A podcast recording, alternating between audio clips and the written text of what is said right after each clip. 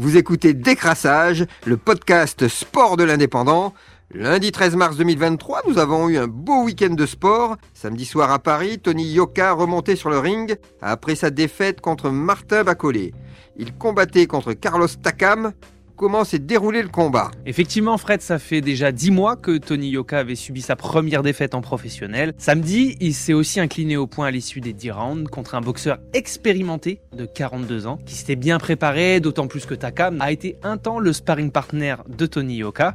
Donc c'est une défaite au point dans une rencontre où le champion olympique 2016 n'est pas vraiment parvenu à exister, à part peut-être dans les trois dernières reprises. Euh, du coup, décision partagée, mais victoire de Takam. Alors même si son adversaire du soir lui a apporté tout son soutien et a confirmé le talent de son adversaire, euh, on voit que Tony Yoka, euh, qui a déjà 30 ans, peine à progresser selon les spécialistes et il est bien loin en tout cas du niveau et de la forme qu'il devrait avoir pour coller à ses ambitions. Sa carrière en pro se trouve à un tournant. Il était super déçu et beaucoup plus que lors de la défaite face à Bacolé parce que lui, il estimait s'être bien mieux préparé. Mais bon, il a quand même affirmé qu'il allait se remettre au boulot. Alors, il y avait aussi de la Ligue 1 ce week-end, 27e journée. Qu'est-ce qu'on peut en retenir? Eh bien, Lance renoue avec le succès, victoire 4 à 0 face à Clermont avec un triplé d'Openda. Paris s'impose d'une courte tête 2 buts 1 à l'extérieur face à Brest. Alors ils ont été un peu malmenés les Parisiens qui ont plus rien à jouer, on le répète. La fin de saison sera longue, faut maintenant gérer l'avance et les Parisiens s'imposent grâce à un but du sauveur maison, Kylian Mbappé à la 90e. Gros match aussi entre Lille et Lyon, 3 buts partout et un résultat qui arrange personne.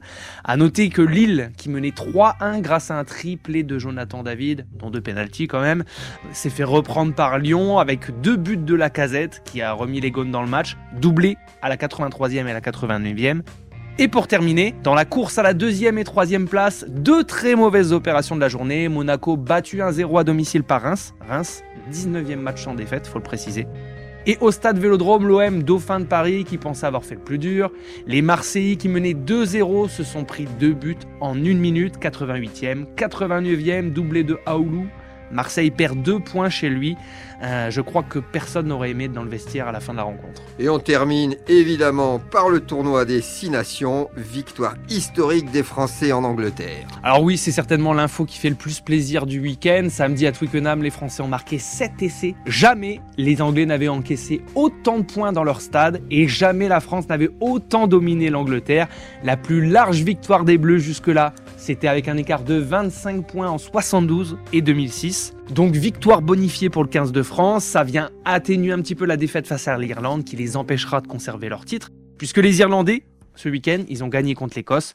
Super victoire en tout cas, Fabien Galtier était très très très ému après le match, on voit que ça bosse dur avec cette équipe et qu'il y a quelque chose à faire pour la prochaine Coupe du Monde, on a vraiment hâte d'y être.